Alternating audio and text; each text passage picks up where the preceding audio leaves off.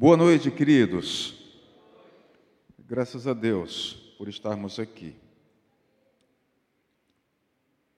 Eu penso que até segunda-feira é bom botar o Júlio e o Rafael aqui na frente, né, para na hora que o pessoal vir aqui, depois da administração, receber aqui a, a oração, nos barrar nisso aqui. Então fica aqui uns seguranças aqui na frente, aqui, ó. Né? Pode ser o Júlio, pode ser o Rafael, o Marcos ali também, aqui, ó, na frente aqui assim, né? aquela proteção. Aí a gente não fica tenso, né? direitinho. Queridos, vivendo uma vida de quebrantamento, tá bom? O tema é vivendo uma vida de quebrantamento. Esse é o tema. Então, Salmos 34, versículo 18, só a parte A, fala: Perto está o Senhor dos que têm o coração quebrantado. Isso, não, isso cabe uma profunda reflexão, não cabe, pessoal? Né? É que tem um pouco de gente para aqui, um pouco para ali, um pouco para cá, um pouco para lá, e aí a gente não sabe para que lado olha. O ideal é que todos né, se agrupassem assim, nessas duas fileiras aqui, isso iria me facilitar. Então, isso cabe uma, um, uma reflexão profunda. Perto está o Senhor dos que têm coração quebrantado. Então, aqueles que não têm o coração quebrantado, Deus não está perto? Cabe essa reflexão. Então, o significado dessa palavra, quebrantamento, o significado dela, o conceito dessa palavra, quebrantamento, significa, biblicamente falando, contrição. Biblicamente falando, contrição. E essa palavra, ela sugere algo que, tipo assim, esmagamento. Sabe quando está fazendo uma massa que você tem que ficar, é, como chama assim, sovando, que você fica sovando aquela massa. Você já viu Pete Saulo pegando aquela massa e bate para lá e bate para cá? Vocês já viram isso? Já? Depois pega um, um porrete e fica assim. Então, quebrantamento é, traz essa definição é, de, de, esmagamento, de, de, esmagar em pedaços. É, sabe quando essas pedreiras pegam aquelas rochas enormes e ali colocam uma dinamite, e quando aquilo explode, aquilo é, é totalmente aquela rocha de uma tonelada, totalmente fragmentada. Então, não é fácil não é fácil uh, passar pelo quebrantamento. Jeremias já fala disso, lá no Oleiro, lembram disso? Eu não coloquei aqui, mas Jeremias fala disso. Deus fala, vai lá na casa do oleiro. E Jeremias fica observando o oleiro trabalhando, né, aquele formato de vaso, e de repente o vaso não está bom, ele quebra o vaso para fazer de novo. Isso é, é, é está no, no, no contexto de quebrantamento. Quebrantamento. Então, o quebrantamento, irmãos, ele é extremamente necessário para as nossas vidas. Para a minha vida e para a sua vida. Por quê? Porque perto está o Senhor daqueles que têm o coração quebrantado. Coloque isso no seu coração. Não é que Deus não queira estar perto daqueles que não se encontram nessa posição. Ele quer, mas as pessoas não querem que Deus esteja. O problema não está em Deus, o problema está nas pessoas que têm um coração duro, um coração é, inflexível Esse é o problema. Então, se você quer ser sensível a Deus, quantos aqui já pediram, Senhor, faça-me sensível à tua voz? Quantos já oraram assim? De verdade. Quantos aqui já pediram, faça-me sensível? Eu preciso ouvir a tua voz. Eu preciso sentir a tua voz porque eu preciso de um direcionamento para a minha vida, para certas questões, certas decisões. Então, Senhor, inclina o meu ouvido. Então, em outras palavras, você está falando, né? eu preciso ser melhor quebrantado, que está nesse contexto de esmagamento, de, de amassar. E aí o processo é igualzinho amassar a massa. É igualzinho. Ainda dá tempo de você desistir se você quiser. Quantos aqui querem ser amassado por Deus? Porque isso é a definição da palavra. É preciso ser bem maduro com relação a isso. Amém? E, não sou eu que estou falando, é a palavra de Deus que está falando isso. Isso é a definição.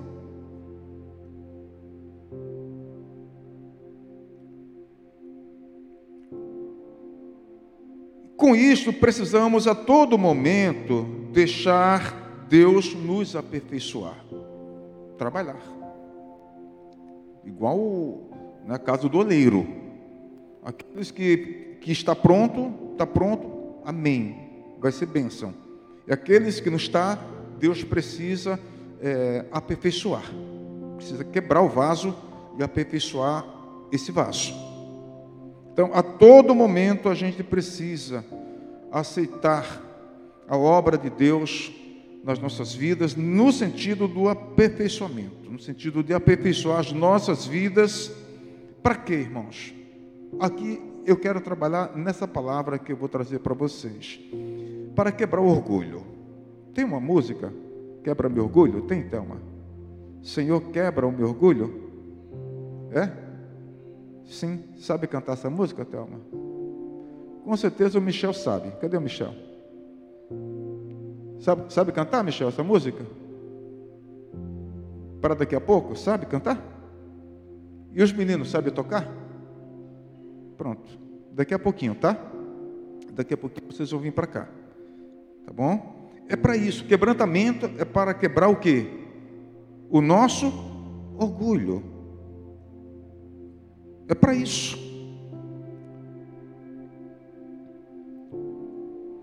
Vocês sabem que o orgulho é o pior de todos os males. Qual é o pior de todos os males? O orgulho. Isso começou antes da fundação do mundo. Isso começou com Lúcifer. O orgulho.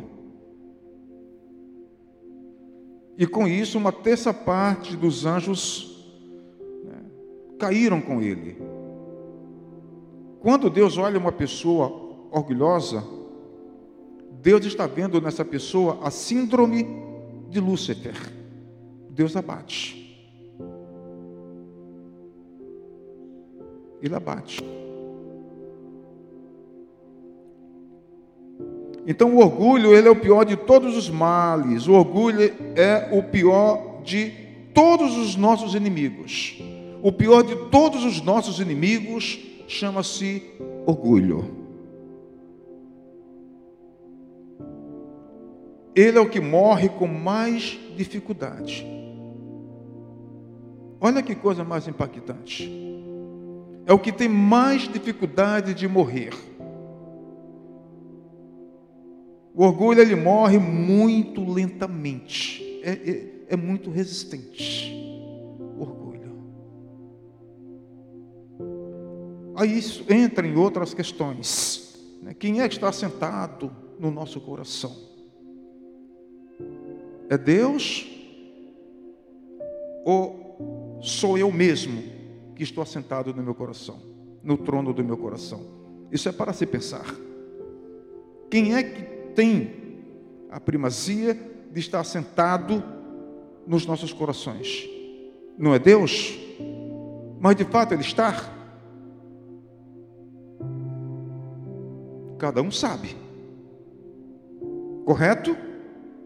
Cada um sabe. Quem é que está sentado? É o ego, porque orgulho, é, na, na filosofia, ele é chamado de ego. Ego. É o ego que está sentado no coração.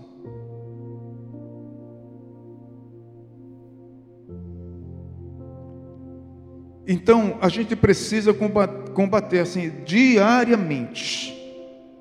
Todos os dias, a gente precisa combater o orgulho que está nos nossos corações. Diariamente. Todos os dias. É como varrer a casa. É como lavar a louça. É um, um, um exercício diário. Deixar limpo. É uma profunda reflexão. A Bíblia diz que Deus se opõe aos orgulhosos. Sabe onde está isso? Está na carta de Tiago, capítulo 6, capítulo 4, versículo 6. Só a parte B, o finalzinho ali. Tiago, capítulo 4, versículo 6, a parte B. Deus se opõe aos orgulhosos, mas concede graça aos. Como é que eu posso chamar então essa abundante graça sobre a vida dos humildes? São aqueles que têm o coração quebran, quebrantado. Está aqui, muito claro isso aqui, olha. Quem é quebrantado e quem é orgulhoso. As pessoas orgulhosas né, se tornam oponentes. Se opor quer dizer né, oposição. Então tem um conflito. E Deus se opõe. E quem é que ganha essa batalha? Entre Deus e o orgulhoso? Deus é abatida. É abatida. Então, diante desse fato, precisamos examinar o nosso coração. Como é que chama o livro do pastor Nesuzi? Já leram o livro? Como é que está escrito na capa?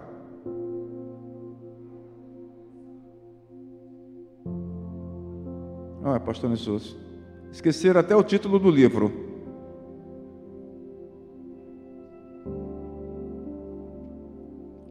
Baseado em que passagem bíblica, pessoal?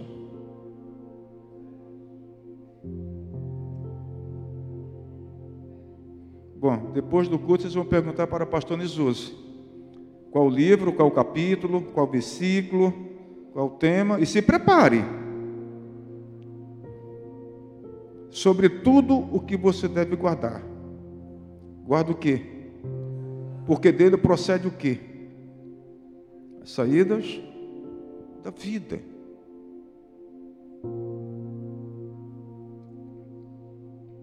Então, como podemos identificar sinais de orgulho no coração de uma pessoa? Como é que você pode identificar sinal de orgulho no meu coração? O coração aqui é a psique. Não é esse órgão que bomba aqui, é a psique. É o intelecto, é a imaginação, a memória, a razão isso é a estrutura da, da sua alma, da minha alma. Como é que você pode é, identificar esses sinais na minha vida? Como é que eu posso identificar esses sinais na sua vida? Ou como é que podemos identificar esses sinais nas nossas vidas?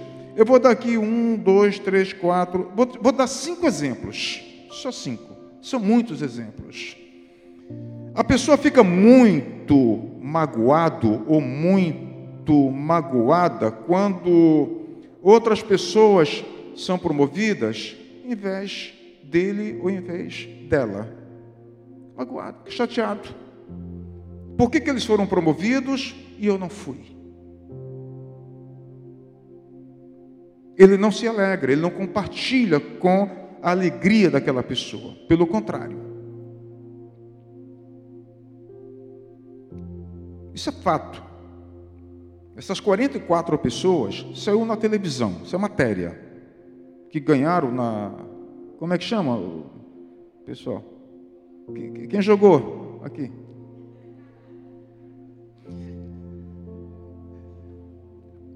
É o que mesmo? Como é que chama? É, é, é, é da Mega Sena? É, é Mega Sena? Da, da Marimex. É uma empresa de logística aqui, em Santos, na Vila Matias. 44.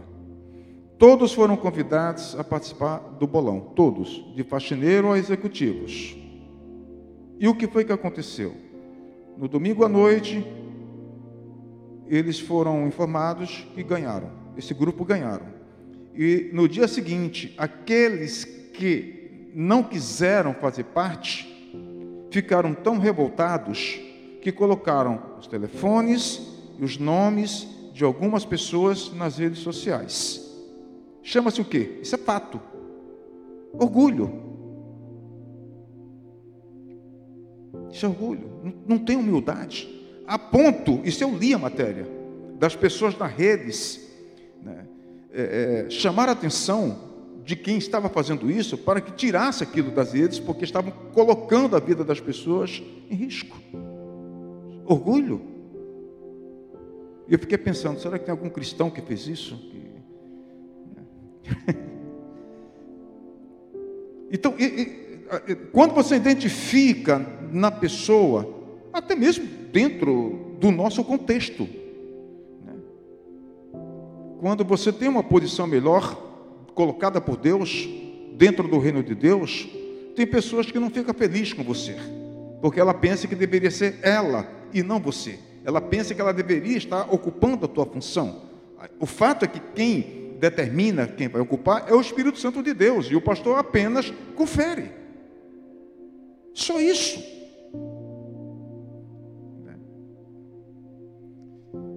Quando você identifica assim, fica satisfeito com os elogios. A pessoa fica satisfeita com os elogios, mas se deixa abater ao mesmo tempo pelas críticas. Isso é orgulho. Os elogios, está tudo ok. Agora, quando você faz uma crítica, a pessoa se abate, a pessoa se arma contra você, e são sinais de orgulho que está no coração dessa pessoa. E não sou eu que estou falando, é a psicologia que define assim. Não aceita ser corrigido, não aceita ser é, disciplinado. Isso é orgulho. Tem dificuldade de aceitar os seus erros, tem dificuldade de pedir perdão. Isso é orgulho. Isso é orgulho. Você tem dificuldade de aceitar os seus erros?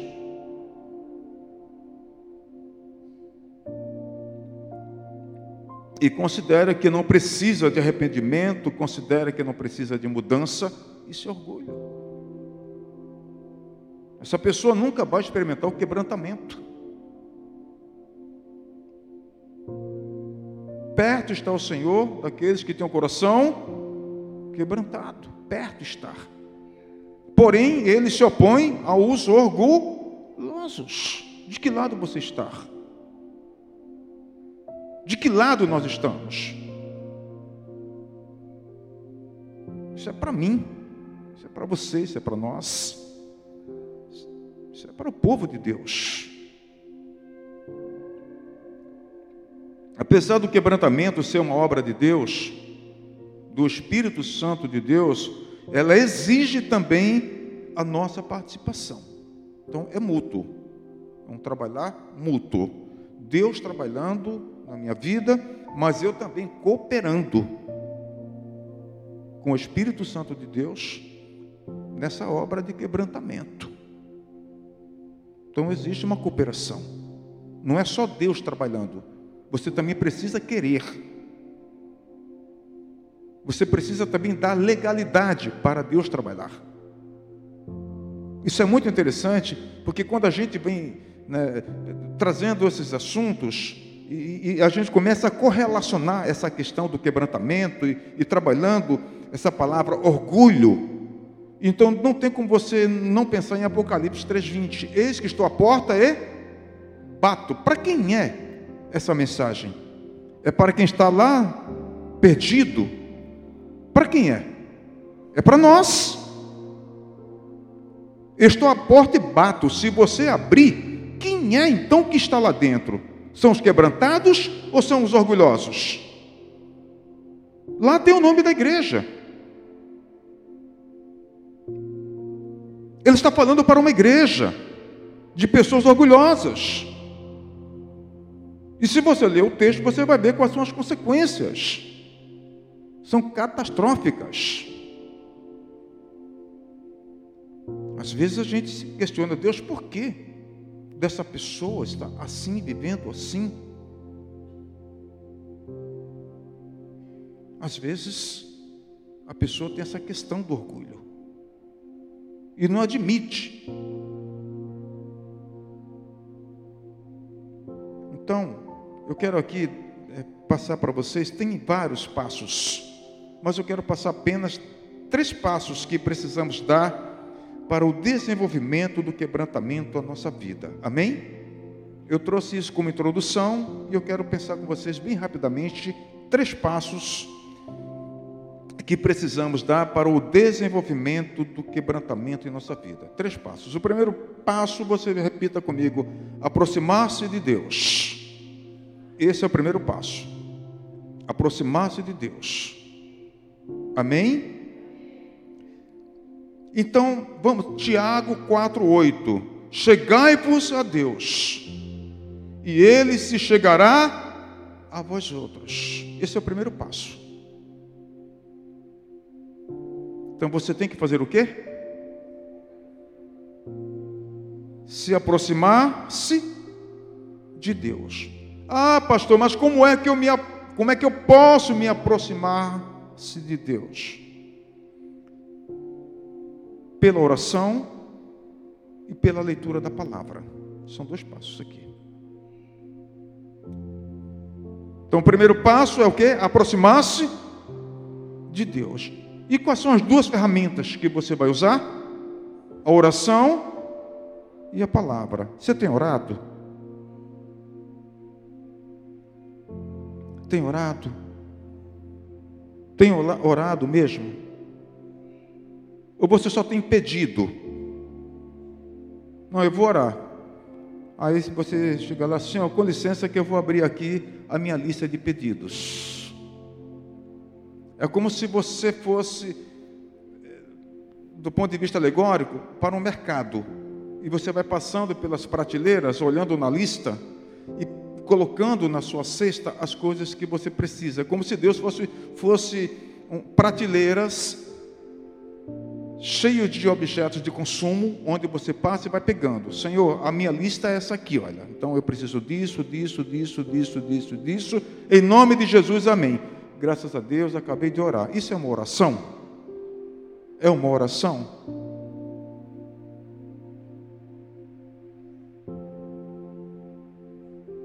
Mas isso é, esse tema oração, ele é muito oportuno e a gente pode pensar isso numa outra oportunidade, a gente pode trazer uma, uma palavra sobre oração.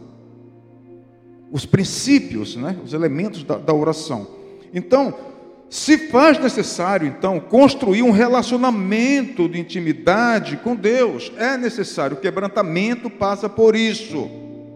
É a construção de um relacionamento com Deus através da oração e através da palavra. É assim que eu vou me aproximando de Deus. É assim. Não tem como se aproximar-se de Deus se não for por esses meios. Não tem como você construir um relacionamento com uma pessoa se você não se aproximar dessa pessoa. Mas para você se aproximar, você tem que construir o que? Diálogo com essa pessoa. Não é assim? Literalmente falando, Então a Bíblia diz que Jesus escolheu doze apóstolos, dentre muitos discípulos. Jesus tinha muitos discípulos que seguiam ele, mas ele escolheu doze, doze apóstolos, para estarem com ele constantemente. Os doze tinham uma vida de intimidade com o Senhor Jesus. 24 horas, 360 dias por ano. Calendário judaico não é 365, é 360 por ano. Diariamente construindo um relacionamento com o Senhor Jesus. Está lá em Marcos, capítulo 3, versículo 14. Só a parte já. Então designou doze para estarem com ele.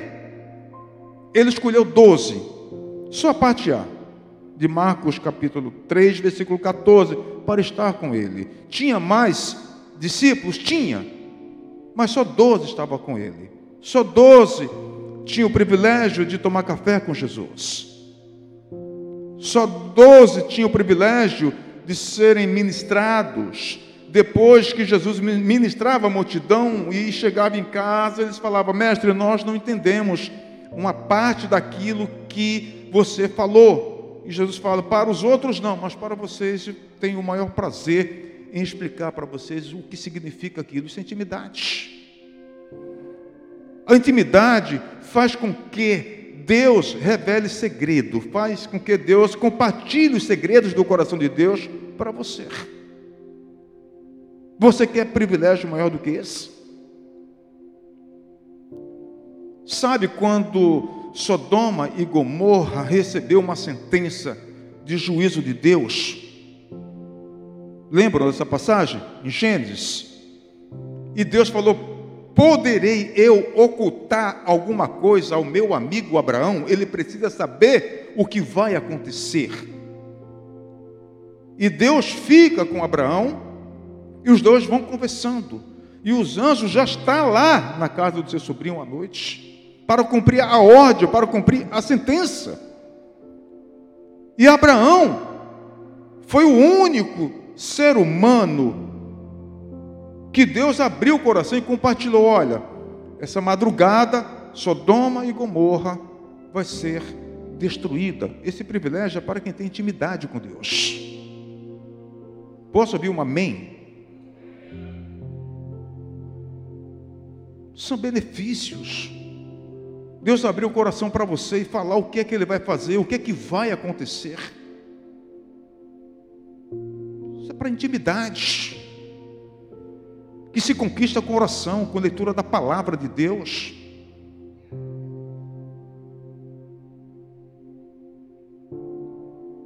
Então, não tem como haver intimidade entre duas pessoas se elas não tiverem a oportunidade de passar tempo junto. Isso é uma verdade. Se não passar tempo junto, não tem como ter intimidade. Não tem. Então a gente não pode dizer que tem intimidade com Deus se a gente não passa tempo com Deus, se a gente não investe tempo. Muitas vezes, na força da expressão, a gente fala gastar tempo com Deus, né? Gasta tempo. Eu não sei eh, se na gramática está certo isso. Talvez sim, talvez não, não sei. Essa corto aqui não está. Mas investir tempo com Deus. Né? Se investe tempo com Deus, então você tem intimidade com Deus. Se você não investe tempo com Deus, com devido respeito, talvez você seja uma pessoa religiosa, que em tudo está falando de Jesus, de Jesus, de Jesus, de Jesus. Mas quando você lê Mateus, você vê Jesus definindo esse tipo de pessoa. Fala, são religiosos. São cegos guiando outros cegos que vai cair no mesmo buraco porque o coração fala do que a boca está cheia. Isso é fato. Então, será que nós não estamos sendo religiosos? Porque, ainda que você não venha nas orações de segunda e de quartas, e Deus sabe, Deus vê onde é que você está, o que você está fazendo, mas você precisa ter um tempo de oração com sua esposa, ter um tempo de oração com sua família, ter um tempo de oração a sós. Você precisa disso. A minha filha tem um hábito de entra no carro, ela fala: liga, liga o rádio, pai. Então ela entra já vai, liga o rádio. Mas quando hoje eu precisei, precisei dar uma, uma assessoria para minha esposa, eu não ligo com minha esposa. Eu não ligo. Vou para lá, vou para cá, fica desligado. Mas quando eu venho sozinho para a igreja, às quintas-feiras, eu venho só, eu venho adorando. adorando. Eu, eu não venho pedindo nada, irmãos. Eu já tenho mais do que mereço. Deus tem sido tão gracioso com a minha vida. Estou falando eu. Poderia botar minha família. Tão gracioso. Que eu falo, Senhor, eu não quero mais nada. Eu tenho mais do que preciso. Muito obrigado. Eu vim adorando, de, de, de, lá do Guarujá até que vim adorando. E como é? Não sei. Graças a Deus. Graças a Deus. Muito obrigado, Senhor. Obrigado. Obrigado, Senhor. Graças a Deus. Graças a Deus. Não tem me faltado nada, Senhor. Apesar das circunstâncias, o Senhor tem suprido a minha vida. Receba, Senhor, a minha gratidão. Receba a minha gratidão, Senhor. Graças a Deus, Pai. Estamos íntegros. Não fomos tocados por acidentes. Não fomos, não fomos atacados por enfermidades. O Senhor nos guardou. Graças a Deus, Senhor. Simples. Isso é uma adoração. De gratidão a Deus. E quando vamos dormir, amém, glória a Deus, aleluias. E quando vamos dormir, ali está minha esposa, ali. Ninguém dorme sem que eu vá lá abençoar. Abençoar Silene, abençoar a Vitória, abençoar meu filho que está lá em Portugal, abençoar a minha família, abençoar os meus amigos. Ninguém dorme. Ela está ali, ó. Isso já faz anos. A Vitória vai dormir. Eu paro imediatamente o que eu estou fazendo. Ela está ali. Vai, vai. Para. Seja lá o que for. Vamos orar. E eu, como sacerdote, assumo essa responsabilidade de orar pela minha esposa, abençoar minha esposa, a sua saúde, a sua profissão, as suas responsabilidades.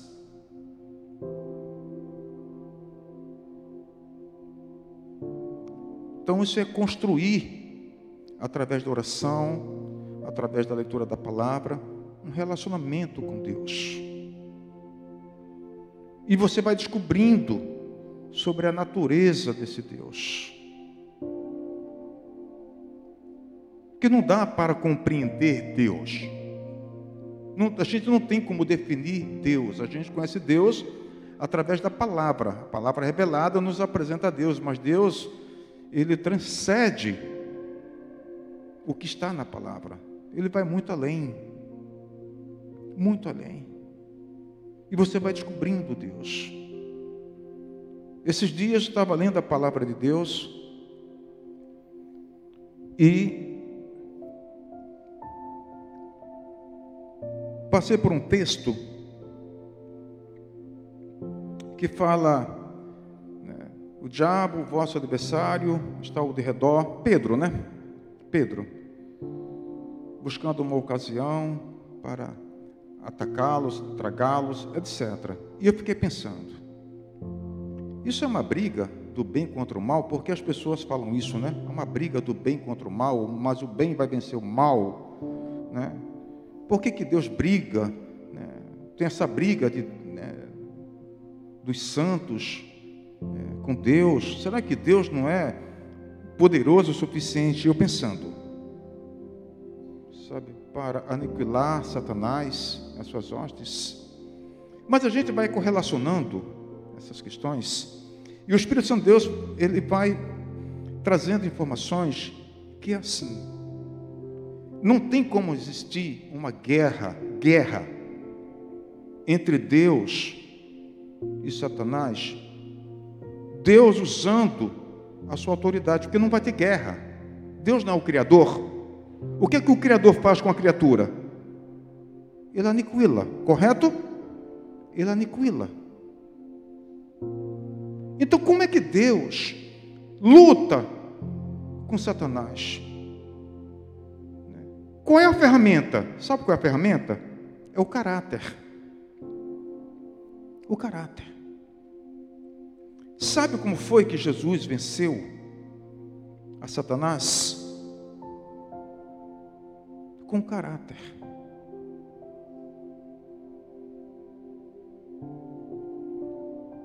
Por isso que em Filipenses, me lembro, tenho saudade, pastor Jesus, daqueles estudos de Filipenses aos domingos.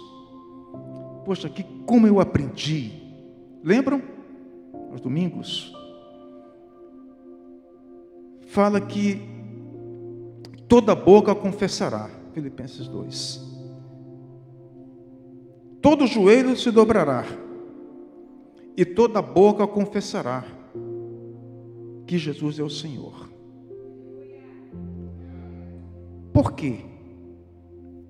Para fechar aspas aqui. Por que, que, a, por que, que a Bíblia diz que Deus deu um nome que é sobre todos os nomes ao Senhor Jesus? Porque ele esvaziou-se de si. Ele esvaziou-se da sua natureza divina. E assumiu a forma humana. E ele venceu a Satanás como homem. Ele não venceu a Satanás usando a sua onipotência divina. Ele venceu a Satanás com seu caráter. E ele foi para a cruz do Calvário. E ele venceu a morte pelo seu caráter. Ele não pecou nem em pensamento. E ao terceiro dia ele ressuscitou pelo seu caráter.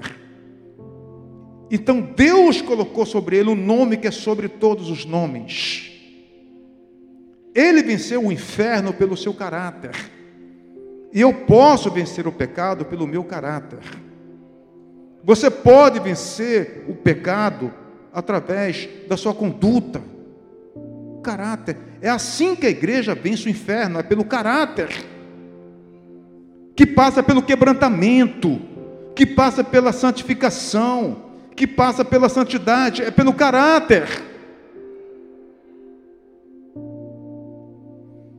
Aí você adora, esse, esse, esse é o meu Salvador, que venceu a Satanás como homem, pelo caráter. Aí a gente chora, se derrama. Esse é o meu Deus. Esse é o meu redentor. Então, queridos, fecho aspas, a Bíblia diz, Jeremias 29, 13: Buscar-me-eis e me achareis quando me buscardes com todo o vosso, numa palavra só. Defina isso aqui: quebranta, é quebrantamento. Perto está o Senhor daqueles que clama.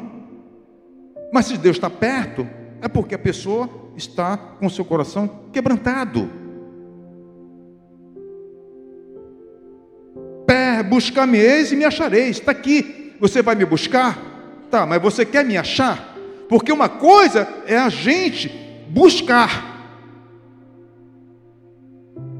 Tá, mas se você não achar,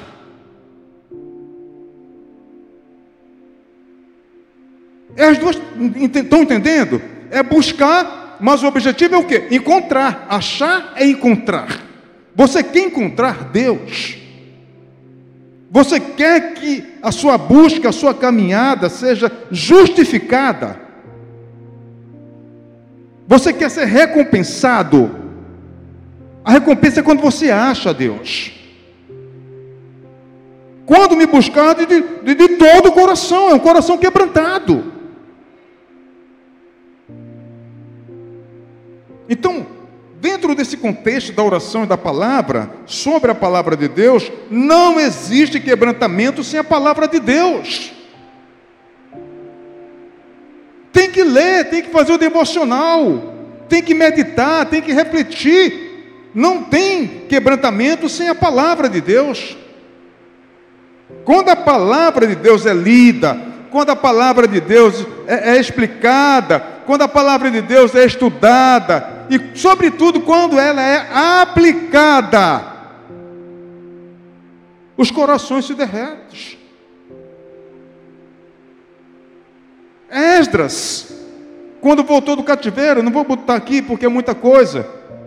Esdras, quando voltou do cativeiro, para a reconstrução da cidade, para a reconstrução do templo, lia-se a palavra, né, era, era ensinado a palavra, era estudada a palavra, era explicada a palavra, e você vê ali lendo Esdras que o coração daquele povo se derretia, havia quebrantamento.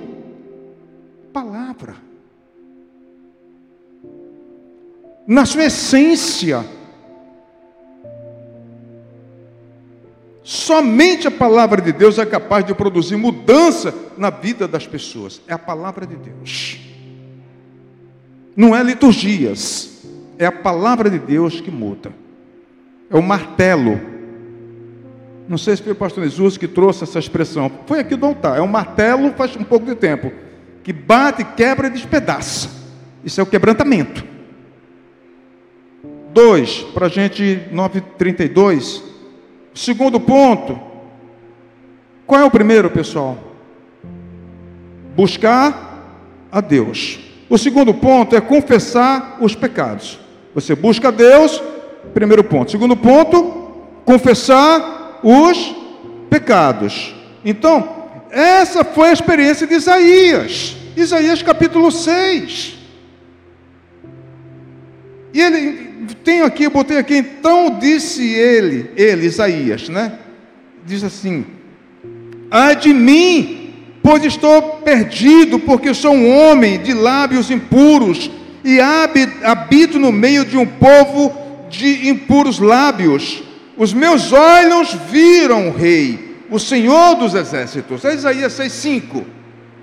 Então você vê aqui, ele tem uma visão, ele está no templo, ele tem uma visão espiritual, ele vê o céu, o mundo espiritual aberto, e ele vê Deus assentado no seu trono, com querubins e serafins adorando a Deus, santo, santo, santo, três vezes. Está né? Tá lá, santo, santo, santo, é, é, é, é uma definição da trindade: santo Deus Pai, santo Deus Filho, santo Deus Espírito Santo. Por isso, santo, santo, santo. Então ele olha, ele fala: ai de mim, que sou um homem de lábios impuros, ou seja, sou um pecador.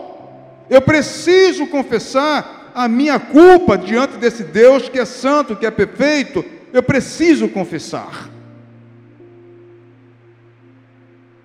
E quando ele confessa, você lê o texto, Deus envia um, um mensageiro e pega um braseiro e purifica, numa alegoria, né, os seus lábios. E aí ele ouve Deus dialogando a quem enviaremos? E depois que ele busca Deus, e depois que ele confessa os seus pecados, ele fala: Senhor, eis-me aqui, eis-me aqui, eu estou à disposição. O buscar a Deus, a construção de um relacionamento, a confissão dos pecados, faz com que a gente se torne sensível a voz de Deus, sobre aquilo que Ele está pedindo para que você faça, para que eu faça, para que nós façamos. E nós vamos fazer para Ele. É para Ele. E fazemos com amor, fazemos com prazer, fazemos com alegria. Então é impossível para alguém viver uma vida de quebrantamento sem sentir a necessidade de santificação, de purificação. É impossível. Você tem que sentir essa necessidade. Aí é, é a minha parte, é a sua parte, porque Deus trabalha o quebrantamento, mas eu preciso também colaborar, eu preciso sentir essa necessidade da santificação que é processual.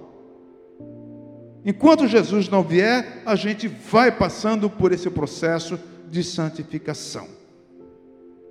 Sabe, enquanto mais perto da luz estamos, mais a gente tem percepção das nossas deficiências. Não é assim?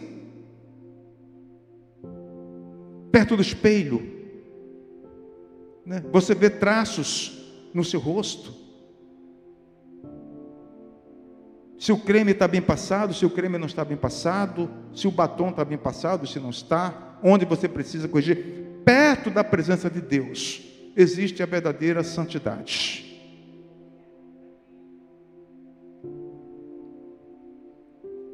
Então, 1 Pedro, capítulo 1, versículo 15 e 16. Vou ler para você, já está aqui.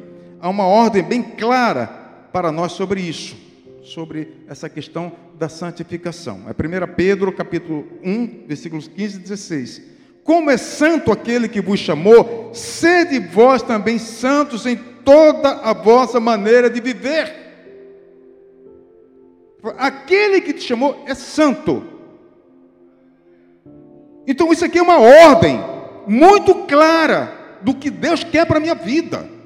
Se Ele é santo, então o Espírito Santo de Deus está falando, seja você também santo em toda a sua maneira de viver.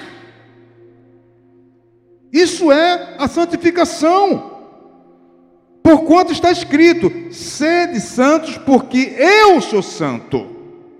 Isso é uma ordem. Isso é imperativo. Duas pessoas não podem andarem juntas se não estiver de acordo. Pedro fala disso. Então, 1 João 1,9 fala assim: se confessarmos os nossos pecados, Ele é fiel e justo para nos perdoar os pecados e nos purificar de toda injustiça. É só confessar.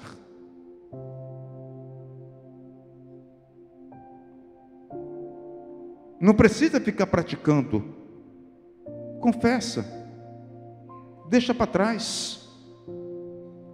Caminha, vai adiante. E o terceiro é esvaziar-se de si mesmo. Qual é o primeiro, pessoal? Qual é o primeiro, pessoal? Eu não estou vindo. Vou perguntar aqui. Qual é o primeiro aqui, pessoal? É isso mesmo? Qual é o segundo, pessoal? Qual é o segundo? E o terceiro? Esvaziar-se. Importantíssimo.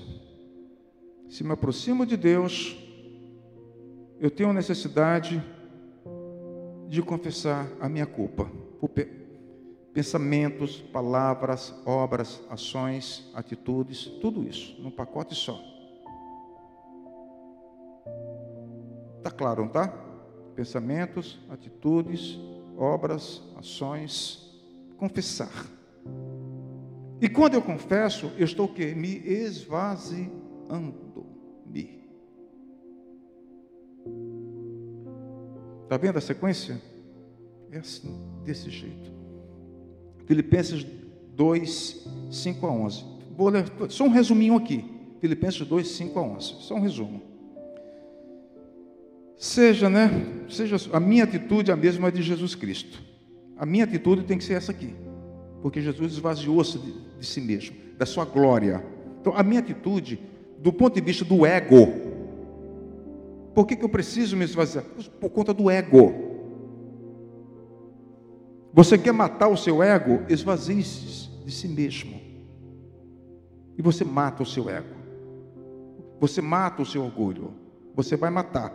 Então, Filipenses 2, 5, 11. Então, embora sendo Deus, Jesus, não considerou é, ser igual a Deus, mas esvaziou-se a si mesmo, vindo a ser servo, tornando-se semelhante a homens e sendo encontrado em forma humana, humilhou-se a si mesmo e foi obediente até a morte. Até, não foi até quase a morte. Ele foi obediente até a morte de cruz. Por isso Deus o exaltou à mais alta posição. Lembra do caráter? que Jesus venceu a Satanás pelo caráter? Lembra que ele falou para Pilatos: Eu poderia pedir a meu pai que mandasse aqui legiões de anjos e não aconteceria absolutamente nada comigo, aquele diálogo dele com Pilatos. Lembram dessa passagem da crucificação? Mas eu não vou pedir, porque eu vou vencer como homem pelo caráter o caráter de Deus, o caráter da santidade, o caráter da integridade, o caráter da justiça. E a morte não teve poder sobre ele. No terceiro dia, ele ressuscitou. Assentou-se à direita do Pai. Por isso que Deus deu a ele um nome que é sobre todos os nomes. Isso é uma graduação. Porque pense, como é que pode Deus morrer? Deus morre? Não. Mas já que Jesus tornou-se homem, para assumir a minha culpa, não era eu que teria que morrer?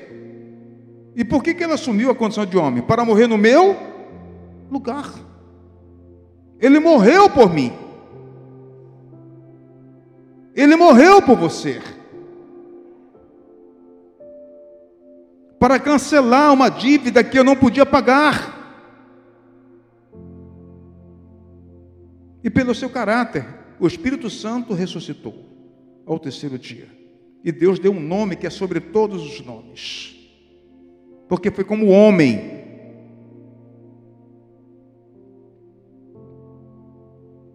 Aí, aquela parte que eu falei: todo joelho é, vai se dobrar no céu, na terra, debaixo da terra, toda língua com, vai confessar que Jesus Cristo é o Senhor, para a glória de Deus vai confessar. Então, Jesus, ele viveu uma vida de quebrantamento. Vencer pelo caráter é viver uma vida de quebrantamento. Ele nos deixou o exemplo para que a gente siga esse exemplo. Ele esvaziou-se da sua glória, e eu devo esvaziar-se do meu orgulho. Então, baseado nesse texto aqui, eu vou concluir. Esvaziar-se é um ato voluntário. Jesus esvaziou-se porque ele foi voluntário. Deixou a sua glória, deixou o céu, deixou a sua majestade e veio para cá, passar fome, sede, cansaço, xingamentos, perseguições, foi um ato voluntário. Então, o texto diz que Jesus esvaziou-se a si mesmo. Esvaziar-se faz parte da entrega individual. É uma entrega pessoal. O esvaziar-se é pessoal. Você precisa querer esvaziar. Você precisa desejar esvaziar-se. É voluntário. É voluntário. Esvaziar-se é abrir espaço para o novo com Deus. Abrir espaço para um diálogo, para uma comunhão, para intimidade. Mudar para algo, para patamares mais elevados. Vejo que o Senhor Jesus esvaziou-se da sua divindade para tornar-se humano, foi voluntário. ele se fez. Esvaziar-se é ter atitude de humilhação. O versículo 8 do capítulo 2 de Filipenses diz que Jesus a si mesmo se humilhou. Ele abriu mão de seus direitos, de suas prerrogativas, ficou quieto, não se defendeu, não julgou como usurpação ser igual a Deus, pelo contrário, foi usurpado pelos homens. no contexto do, julgamento da crucificação. Todos aqueles processos que está lá, lá em Mateus, em Marcos, você vai ver a humilhação que foi. A ponto da população falar: não, troca ele por Barrabás. Barrabás é melhor do que ele. solta Barrabás e condena ele. E ele quieto como ovelha indo para o matadouro, vencendo pelo caráter, vencendo pelo quebrantamento.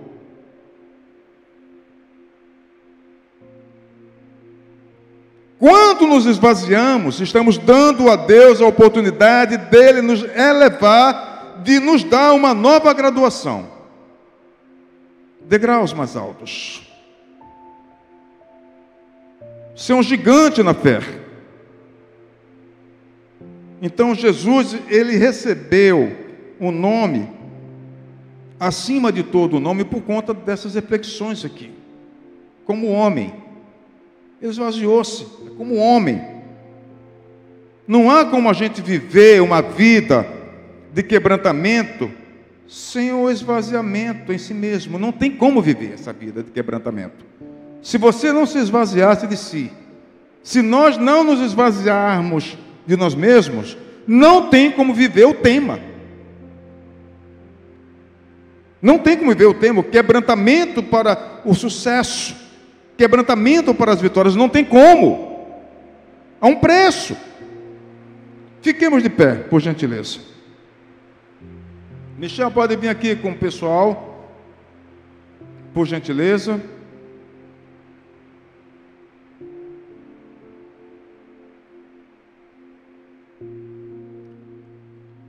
Eu quero que vocês, todos vocês, repitam essa frase comigo para a gente orar. Amém? São 9h48. Eu quero que vocês repitam comigo, mas repitam de verdade.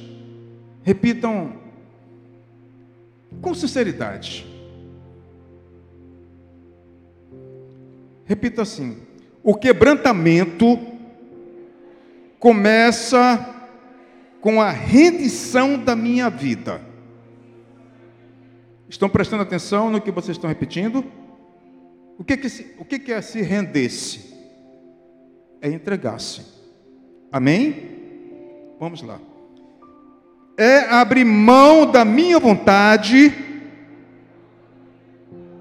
para que a vontade de Deus seja plenamente feita. Estão prestando atenção? Então, é uma entrega. Então, você está abrindo mão da sua vontade para que a vontade de Deus seja feita através de você. Está prestando atenção? Quando não há vazio em mim, quando não há vazio em mim. não há nenhum espaço para Deus me encher. Claro. Se o meu orgulho não me deixa esvaziar, como é que Deus vai me encher da sua presença? Estão entendendo isso, pessoal? Se não há vazio em mim, não há espaço para Deus me encher. Um copo que está cheio de orgulho, vai entrar o que lá? Um copo que está cheio de água, o que, que vai entrar nele? Nada. E quando eu não estou cheio de Deus, estou vazio do seu poder. Olha que impactante. Por isso, preciso me quebrar na presença do Pai. Para viver uma vida de quebrantamento, eu preciso me aproximar-se de Deus, preciso confessar os meus pecados e esvaziar-se de mim mesmo. Você pode aplaudir?